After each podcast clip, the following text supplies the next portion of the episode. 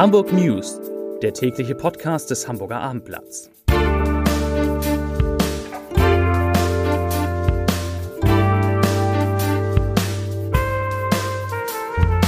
Moin, mein Name ist Lars Heider und heute geht es um den Tod des großen Hamburger Schauspielers Christian Quadflieg, der mit 78 Jahren in Hamburg gestorben ist. Weitere Themen. In der Nähe des Hauptbahnhofes kam es heute zu einer schweren Explosion. Die Sicherheitskontrollen am Flughafen funktionieren endlich wieder vernünftig und in Eimsbüttel mussten zwei Menschen aus einem brennenden Haus gerettet werden. Dazu gleich mehr. Zunächst aber wie immer die Top 3, die drei meistgelesenen Themen und Texte auf abendblatt.de. Auf Platz 3, neue Discounterkette kommt nach Hamburg. Auf Platz 2, kleines Café erntet Shitstorm wegen eines Frischkäses. Und auf Platz 1, Trauer um Schauspieler Christian Quadflieg. Das waren, das sind die Top 3 auf abendblatt.de. Ich habe es eben schon gesagt und es ist leider wahr, der Schauspieler Christian Quadflieg ist tot. Er ist nach langer, schwerer Krankheit im Alter von 78 Jahren friedlich verstorben. Wie die Schauspielerin und Sprecherin Sandra Quadflieg, Ehefrau des Neffen von Christian Quadflieg, dem Hamburger Abendblatt mitteilte, starb der große Hamburger Schauspieler im Beisein seiner Familie. Sandra Quadflieg schreibt, ich zitiere, die Familie trauert um einen geliebten Menschen und großen Künstler. Christian Quadflieg, Sohn des berühmten Theaterschauspielers Wild Quadflieg, wurde vor allem durch zwei Fernsehrollen einem breiten Publikum bekannt.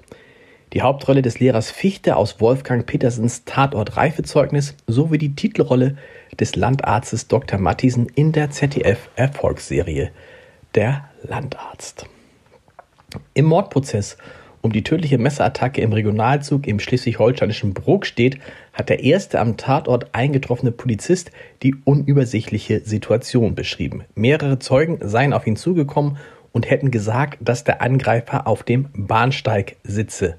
Der Mann habe dort ruhig und mit erhobenen Armen gekniet und nach unten geschaut, berichtete der 30 Jahre alte Polizist, der damals in Begleitung eines Kollegen und eines Praktikanten am Tatort war.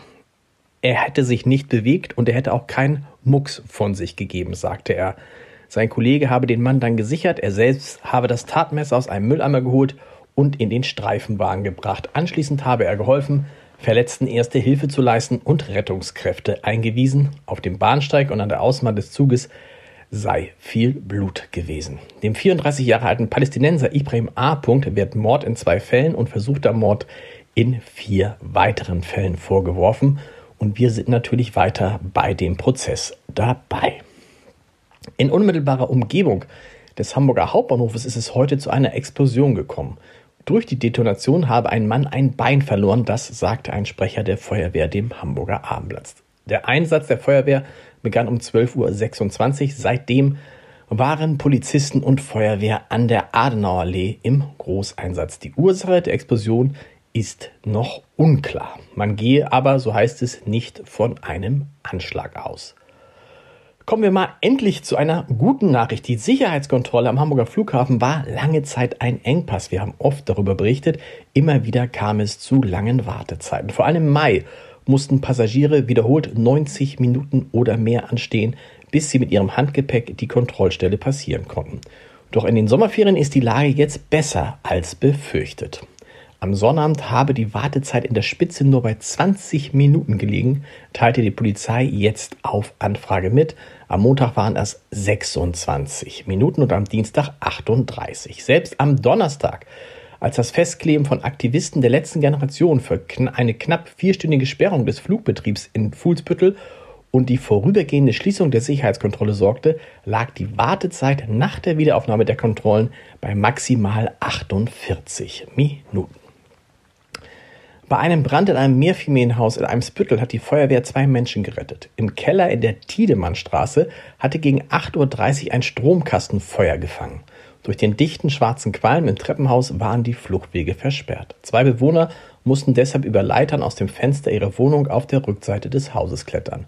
Durch die starke Rauchentwicklung sind nach Angaben der Feuerwehr mehrere Personen verletzt worden. Drei kamen mit Verdacht einer Rauchvergiftung in eine Klinik.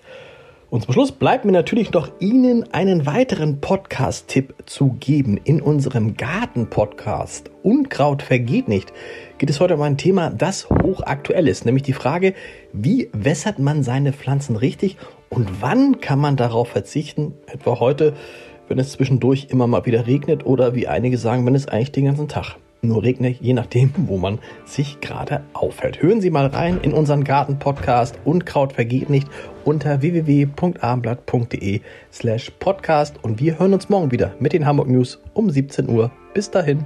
Tschüss.